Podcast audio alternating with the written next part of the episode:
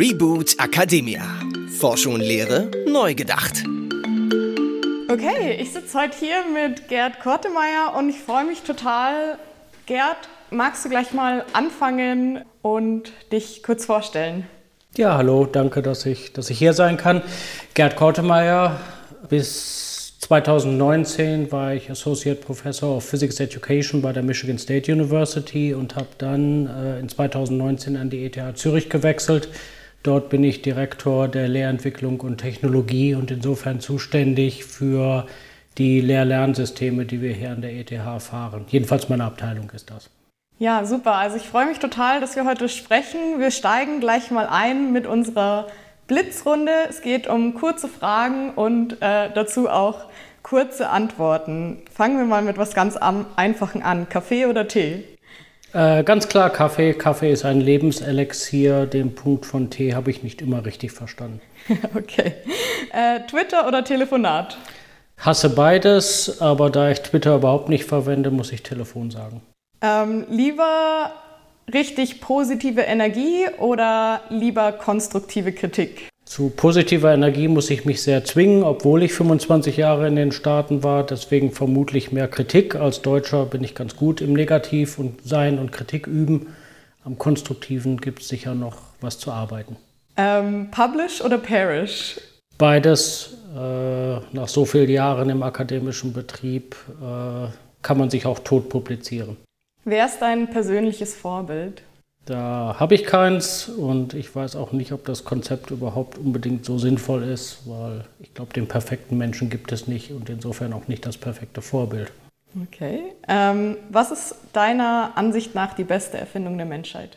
Äh, auch das ist schwierig, weil die Erfindungen immer aufeinander aufbauen. Ich hätte jetzt spontan gesagt das Internet, aber da muss man sagen, naja gut, dann braucht man den Transistor und wenn man dann weiterarbeitet, landet man irgendwann bei der Schrift. Und vielleicht war die Schrift die beste Erfindung, obwohl wir hier ein Audio-Interview führen. Eine Sache, die einem keiner beibringt und die man unbedingt lernen sollte. Smalltalk. Äh, damit habe ich immer Probleme. Auf jeder Party stehe ich nur rum und esse viel zu viel. Äh, Smalltalk bringt einem keiner richtig bei. Okay, vielen Dank. Das war's schon mit der Blitzrunde und dann steigen wir gleich mal ein in unser Thema des Tages. Ich bin nämlich hier, beziehungsweise ich bin auf dich aufmerksam geworden, weil mir gesagt wurde, du entwickelst das Lernmanagementsystem der Zukunft. Ähm, vielleicht fangen wir gleich mal an. Das wissen vielleicht nicht, gar nicht alle, was das überhaupt ist, so ein Lernmanagementsystem. Ja gut, äh, ich meine, da ist natürlich was viel Größeres dahinter. Die Idee ist, was ist überhaupt gute Lehre?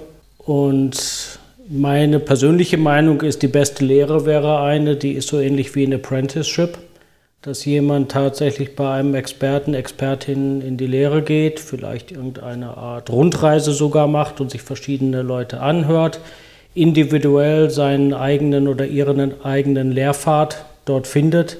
Aber das ist natürlich überhaupt nicht skalierbar. Und das ist ein Problem.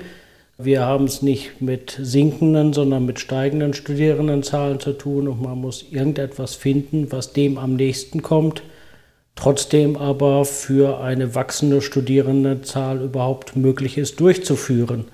Ich denke, ein vernünftiges Lehr-Lernsystem würde ein wenig die Rolle dieses Tutors oder dieses Experten, Expertin übernehmen und mit dem Lernenden zusammen durch die Lerninhalte hindurchgehen.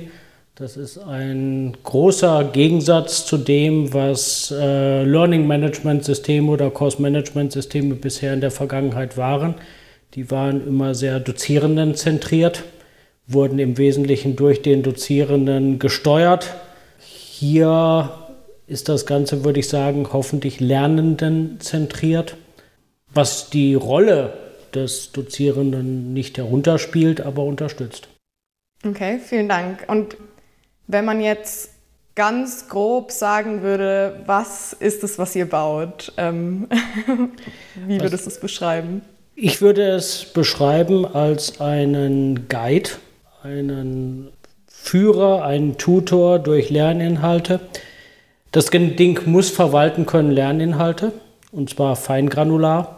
Das heißt, was da drin sind, sind äh, Textpassagen, Filme, Simulationen, Bilder, halt das, was man traditionell als äh, digitale Lerninhalte ansieht, allerdings auf einer derart feingranularen Ebene, dass man das immer wieder neu mischen kann, immer wieder neu kombinieren kann und auch sehr gezielt einsetzen kann. Dazu gehören die ganzen Daten, die mit diesen Lerninhalten einhergehen müssen, die Metadaten. Da muss das System über die Inhalte, über die Benutzung hinweg Informationen sammeln, sodass die dann gezielt einem Lernenden serviert werden können. Dann braucht es Nutzerverwaltung und dann braucht es ganz rudimentäre Dinge wie Kommunikationswerkzeuge zwischen den Lernenden, Gradebooks, Möglichkeiten, dass man Übungen einreicht, die dann entweder automatisch oder mit irgendeinem Ablauf, irgendeinem Workflow benotet werden können. Es ist ein sehr umfangreiches Gebilde, was in der Vergangenheit äh, mit Systemen wie Moodle oder Blackboard in einer monolithischen Weise abgebildet wurde. Ich denke, was wir jetzt schon herausgefunden haben, ist, diesen Monolithen wird es nicht mehr geben. Äh, es muss halt eine Plattform geben, wo diese Werkzeuge eingebaut werden können. Das heißt, also die Idee ist, dass nicht nur die Lerninhalte modular sein müssen, sondern auch das System an sich. Richtig, das halte ich für sehr, sehr wichtig. Obendrein sogar noch einen Schritt weitergehen, dass die Lerninhalte unter Umständen ihre eigenen Werkzeuge mitbringen. Es ist fast unmöglich, eine universelle Hausübungsengine zu bauen, um mal ein Beispiel zu nennen. Aber wenn man eine bestimmte Übung hat, wenn die auch gleichzeitig zu dem Inhalt auch noch die Funktionalität mitbringen kann, die es braucht, um diese Übung den Studierenden zu servieren und zu benoten und die Noten wegzuschreiben, äh, hat man etwas sehr viel universell Einsetzbares. In der Vergangenheit hat man sich häufig auf den kleinsten gemeinsamen Nenner der Funktionalität einigen müssen, um Lehrinhalte zwischen Systemen auszutauschen. Wenn die Lerninhalte ihre eigene Funktionalität mitbringen können, ist diese Hürde zumindest überwunden. Kannst du da ein Beispiel geben? Also zum Beispiel könnte ich mir jetzt vorstellen, äh, ich möchte eine neue Hausübung den Studierenden servieren und ich möchte das gerne in Form eines Kreuzworträtsels tun. Jetzt äh, wird man vermutlich lange suchen und vermutlich nicht fündig werden, irgendein Kursmanagementsystem zu finden, das den Hausübungstyp Kreuzworträtsel hat.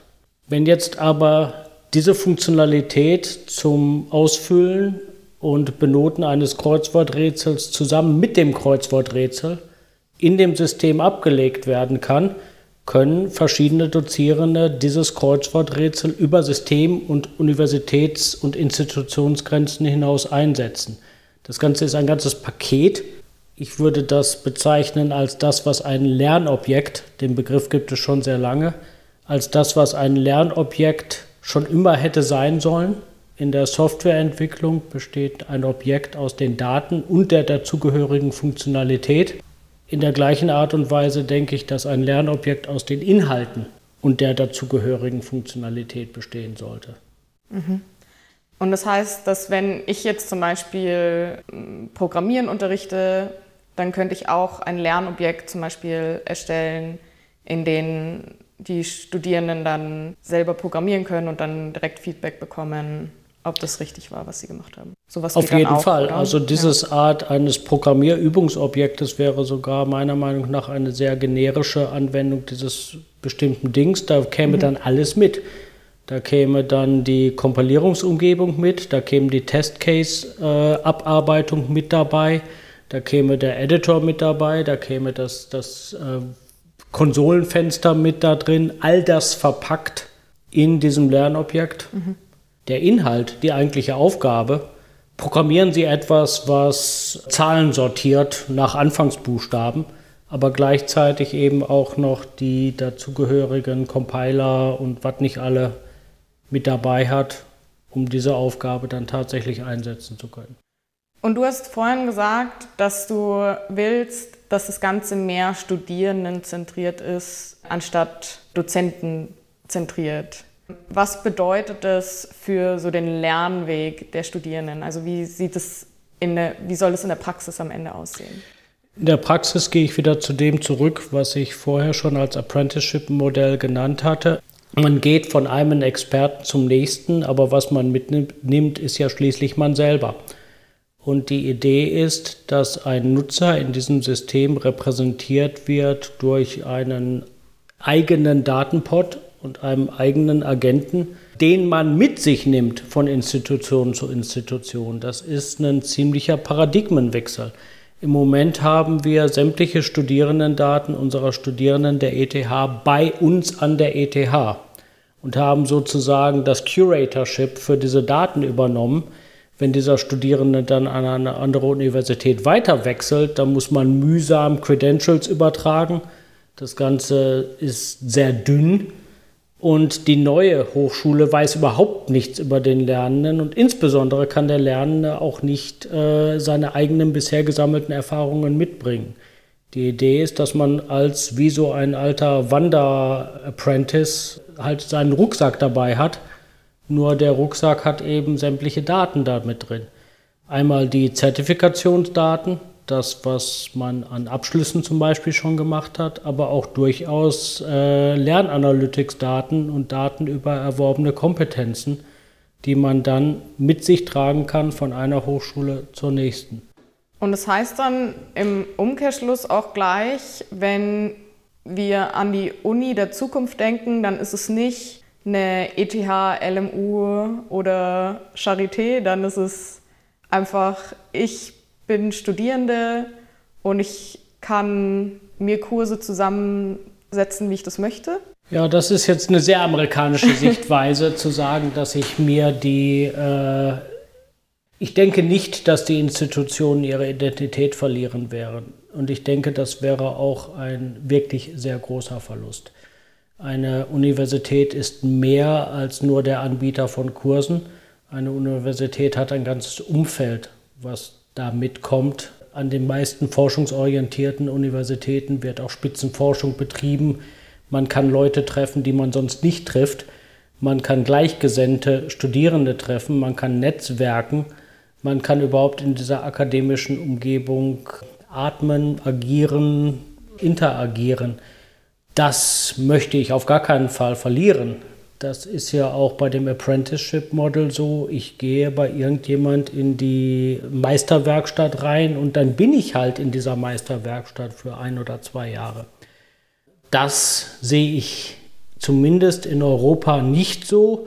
Allerdings ist es in Amerika vermutlich schon ganz klar so, dass man sich die, seine Abschlüsse mit Kursen von verschiedenen Anbietern zusammensucht, die man vielleicht nie persönlich besucht ganze virtuelle Abschlüsse macht. Demgegenüber bin ich, obwohl ich überhaupt sehr technikaffin bin, demgegenüber bin ich im Moment abgeneigt. Ich denke, da, da, da fehlt was in etwas, was Ausbildung bedeutet und nicht nur reine Wissensacquisition.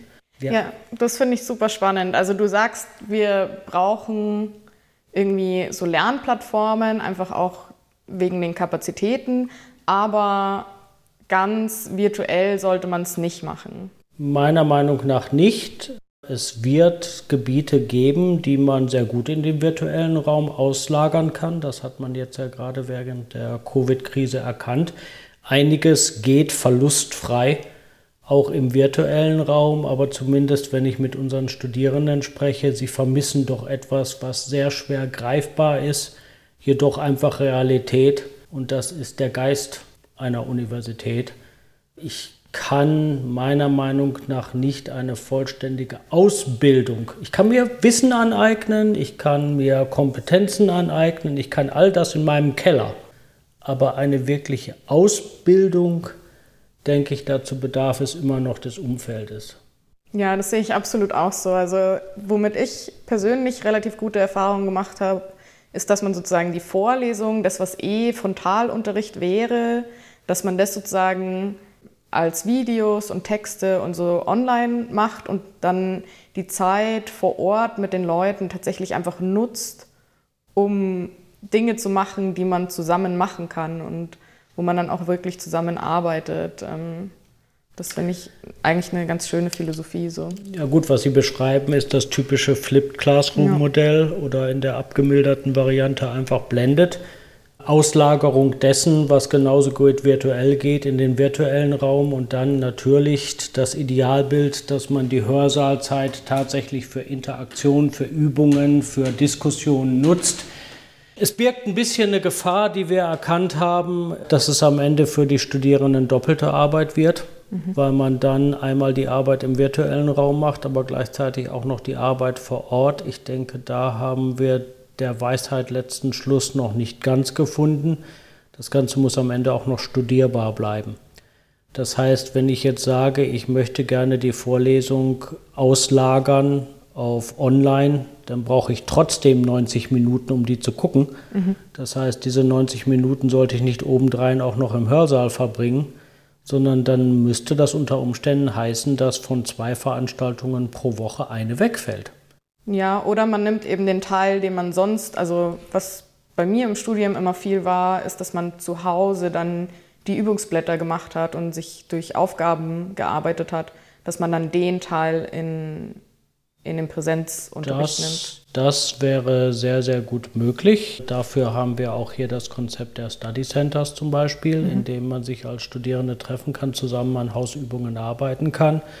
Ein bisschen ein Kaviat ist, in der Prüfung ist man am Ende doch alleine, dass man sich nicht zu sehr auf seine Kommilitonen, Kommilitoninnen verlässt in der Bearbeitung der Hausübungen, sondern letztlich muss man es doch selber verstehen und letztlich muss man es auch selber lösen können. Und davon möchten wir bei aller Emphasis auf Teamwork und überfachliche Kompetenzen und Gruppenfähigkeit möchten wir nicht davon weggehen, dass wir am Ende zum Beispiel Ingenieure ausbilden, die immer noch in der Lage sind, alleine Probleme zu lösen und richtig zu lösen. Ich möchte gerne in ein Flugzeug steigen, das nicht vom Himmel fällt. Und äh, das muss auch weiterhin gewährleistet werden. Ja, verstehe. Ähm, du hast vorhin den Vergleich zu Moodle gemacht. Warum können wir nicht einfach Moodle nehmen und das erweitern? Das habe ich nicht komplett ausgeschlossen. Allerdings ist Moodle, und ich möchte wirklich keine Kritik an diesem System üben, aber Moodle ist konzipiert worden vor 20 Jahren. Zu der Zeit war es revolutionär, zu der Zeit war es, naja, Stand der Technik auch in vieler Art und Weise irgendwann stößt eine Architektur doch an ihre Grenzen. Dies, was ich beschrieben habe in Bezug auf die Lernobjekte, das wird im Moment so in Moodle nicht abgebildet. Es gibt zwar die Idee der Plugins, aber die sind getrennt von den Lehrinhalten. Und die Plugins sind auch so an das Moodle angeflanscht, außer wenn es jetzt dieses LTI-Interface ist, dass diese Plugins unter Umständen so mächtig wären, dass sie das ganze System kaputt schreiben könnten. Insofern muss man sehr vorsichtig sein, wenn man diese zusätzliche, äh, diese zusätzliche Funktionalität installiert. Ich denke, da ist die Architektur, obwohl wir es prüfen sollten, die Architektur im Moment nicht dafür ausgelegt, das zu beheimaten. Und das Nutzermodell, was ich vorhin geschrieben habe, in, äh, beschrieben habe, in dem die, Dat, äh, die Nutzer selbst Souveränität über ihre Daten haben, das ist ein derartiger Paradigmenwechsel, dass meiner Meinung nach im Moment kein System, das wir haben, das leisten kann.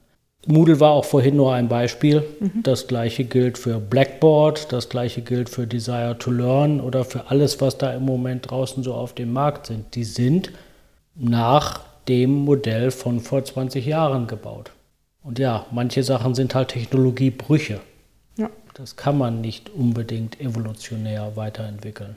Das heißt, ist dann sozusagen dieser Gedanke mit dem Paradigmenwechsel, dass man den, die, sozusagen die Daten anders sieht, also dass, dass der Studierende im Zentrum steht, das ist sozusagen der große Knackpunkt zusätzlich zu diesen modularen, was, was die Systeme jetzt auch nicht ja, haben, oder? Auf jeden Fall. Diese beiden Konzepte, das andere Content Model und das andere User Model, sind Alleinstellungsmerkmale dessen, über das wir im Moment nachdenken. Mhm.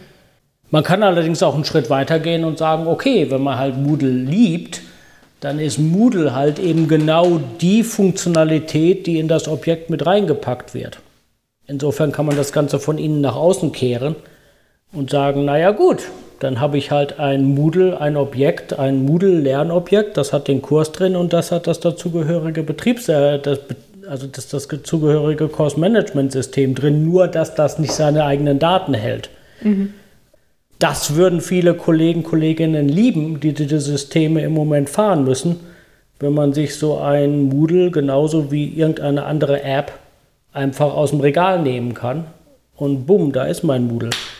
Also ich denke, das wäre von Seiten auch der Systemadministrator im Moment fast einfacher, als die Systeme direkt bare metal direkt auf dem Betriebssystem zu fahren. Ja. Ähm, jetzt, wenn ich mir anschaue, diese ganzen Systeme, die heute existieren, also zumindest in Deutschland ist es, glaube ich, so, dass 90 Prozent aller Lernmanagementsysteme an deutschen Universitäten sind Open Source. Ähm, ist das für euch auch ein Thema? Das möchte ich im Moment nicht ausschließen, allerdings möchte ich auch herausstellen, an deutschen Universitäten sind zu einem großen Teil bis vor Corona, Corona hat vieles verändert, aber bis vor Corona waren die Learning Management Systems auch nicht unbedingt mission critical. Wenn ein Lehr-Lernsystem an einer deutschen Hochschule abgestürzt wäre und mal eine Woche lang nicht verfügbar gewesen wäre, wäre das äußerst unbequem, aber man müsste den Laden nicht zumachen. Da sind die Amerikaner for better or worse äh, durchaus ein paar Jährchen voraus. Äh, uns hat mal ein Chief Information Officer an meiner alten Hochschule gesagt, wenn uns die E-Mail abstürzt, ist es unbequem, wenn uns das Kursmanagementsystem abstürzt, können wir zumachen. Die Art Mindset gab es vor Corona in Deutschland, glaube ich, nicht. Jetzt möchte ich nicht Open Source herunterspielen, aber Open Source ist, muss mehr sein als nur der Source Code. Es gehört das ganze Support-Modell damit dazu. Das ist ein Package. Und wenn man sich das anschaut, muss man sich angucken, die Total Cost of Ownership. Und nicht nur einfach, die Software ist umsonst. Ja, toll, aber die muss ja auch laufen und die muss verlässlich laufen und die braucht Support. Ich kann mir ein Hybrid-Modell vorstellen, wo die Software selber Open Source ist, jedoch gleichzeitig der Service, Support, Bugfixes und all das durchaus auch in einem Rahmen eines Service-Kontraktes äh, kommerziell geboten werden. Dann, denke ich, wird das Ganze sehr viel äh, more palatable für die, ja, die Leute, die die Rechenzentren fahren. Man braucht jemanden, den man verantwortlich machen kann.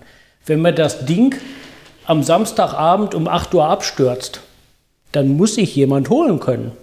Und das können wir zumindest an vielen deutschen und ich glaube auch Schweizer Hochschulen nicht so einfach machen, weil die Leute sind im Wochenende. Das geht halt nicht. Das heißt, man braucht irgendjemand, der die, Haft, die Haftung und die Bereitschaft hat, das System dann wieder hochzubringen. Und du denkst, die Unis können das nicht selber stemmen? Äh, Im begrenzten Rahmen. Ich meine, das, das Wochenende ist immer noch hoch und heilig. Ja, das andere ist, soll das wirklich on-premise laufen? Oder soll das in der Cloud laufen? Wir waren immer sehr cloud-averse und haben gesagt, nein, wir stellen gar nichts in die Cloud. Wir lassen alle Systeme bei uns auf dem Campus laufen, schon allein aus Datenschutzgründen, aber auch weil das unsere Daten sind. Und ich denke, da muss man auch ein bisschen davon weg. Die Cloud bietet eine Skalierbarkeit, die man sonst so mit eigenen Systemen nur sehr teuer erreichen kann. Die Cloud bietet eine Redundanz, die man auf dem Campus nur sehr schwer aufbauen kann. Wenn ich jetzt obendrein tatsächlich noch zu einem Modell gehe, wo die Nutzerdaten selbst souverän von dem Nutzer verwaltet werden, muss ich sowieso schon mit verteilten Systemen arbeiten, weil diese Data Pods ja jeweils in der Verantwortung des Studierenden lägen und durchaus bei verschiedenen Anbietern untergebracht sein könnten. Das heißt, ein wenig müsste ich mich trennen von der Idee des Monolithen nicht nur in der Softwarearchitektur, sondern auch in dem Deployment wo sitzt das System überhaupt? Mhm. Und gibt natürlich, ja, ich liebe Datenschutz. Ich will auch nicht, dass alles überall rumfliegt. Nein, ich will nicht, dass der gute Herr Biden alles mitliest, obwohl der vielleicht auch ein bisschen Quantenmechanik verstehen wollen, verstehen möchte. Aber auch das kann man rechtlich lösen. Meine, man kann Verträge abschließen. Gerade innerhalb des europäischen Raumes sind die auch rechtsverbindlich und äh, enforceable, durchsetzbar. Und dann macht man das. Ja. Das heißt, wenn wir das Lernmanagementsystem der Zukunft denken, dann wird es vermutlich in der Cloud laufen und es wird vermutlich einen Service geben, der extern von der Uni ist, ähm, der sozusagen Tag und Nacht verfügbar ist, um Probleme zu fixen. Ich denke schon. Äh, das Ganze ist am Ende ein Ecosystem. Ja. Es ist nicht mehr eine Software, die ich irgendwo auf einem Server laufen, sondern ein ganzes Ökosystem. Das ist ein Ökosystem aus den äh, Content-Anbietenden. Das ist ein Ökosystem, das hat drin die Leute, die die CPU-Time zur Verfügung stellen, die Leute, die den Support zur Verfügung stellen, die Leute, die den Datenplatz für die, die Datenpods oder Data Wallets anbieten. Es wird kommerzielle Angeber von, äh, Anbieter von Lerninhalten geben. Es wird, so wie unsere Hochschule, Non-for-Profit-Anbieter von Lerninhalten geben. Ja, es ist nicht mehr eine Applikation, die auf einem Server oder einem kleinen Cluster irgendwo an der Uni läuft, sondern es ist ein ganzes Ökosystem, das ich mir vorstelle, wo wir uns hinbewegen müssen. Indem dann der Lernende umhergeht, und zwar nicht gerade einkaufen geht, nicht shoppen geht, wie in Amerika für den besten Quantenmechanikkurs, aber indem man durchaus äh, seinen Undergrad an der ETH Zürich machen kann und seinen Master's Degree an der IPFL machen kann. Und dann macht man seinen Doktor, was weiß ich wo, bei der, der Maximilian-Universität in München. Aber man bringt sich selber mit. Ja, das ist super. Und warum denkst du trotzdem, also auch in so einem Modell würde Open Source Sinn machen? Wegen der Flexibilität. Ich meine, die also ich denke, gerade wegen des akademischen Umfelds, in dem wir uns bewegen. Äh, es ist unsere Aufgabe, neues Wissen zu schaffen. Es ist unsere Aufgabe, äh, neue Paradigmen zu schaffen. Wenn wir nicht jedes Mal dran denken müssen, wird das sofort ein Business-Erfolg. Was ist mein Return on Investment im nächsten Jahr? Sondern was ist mein Return on Investment on the long run? Was lerne ich davon? da braucht es den Mix von, von vielen kreativen Köpfen. Und dafür ist das Open Source Modell meiner Meinung nach sehr gut geeignet, dass viele Leute beitragen können, ihre Gedanken, ihre Ideen einbringen können in ein gemeinsames System. Gleichzeitig braucht es meiner Meinung nach aber durchaus diesen kommerziellen Aspekt mit dabei. Irgendjemand muss das pflegen, irgendjemand muss das zusammenhalten. Mhm. Äh, Openness ist Teil des Mindsets von Universitäten. Wir haben eigentlich selten Wissen produziert, um es für uns zu behalten. Das eine ist, es ist in unserer DNA, dass wir das, was wir finden, veröffentlichen. Und man tut sich immer schwer damit, wenn jetzt obendrein auch noch so Sachen wie, na, Patent ist auch eine Veröffentlichungsform. Aber wenn es jetzt darum geht, plötzlich Geheimnisse zu haben, Trade Secrets, dann haben die meisten Universitäten damit Probleme. Insofern sehe ich das in dem gleichen Schwung, wie ich auch Open Science sehe. Wir machen das Wissen, um es zu publizieren. Und wir machen unsere Lerninhalte, um sie zu publizieren. Und wir machen unsere Lernfunktionalität und die darin eingebetteten Didaktiken offen zur Verfügung.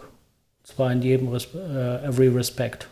Wir leben von Taxpayer Money es ist der Schweizer Steuerzahler, der das hier finanziert und insofern sind wir das auch durchaus dem Schweizer Staat schuldig, die Sachen rauszugeben.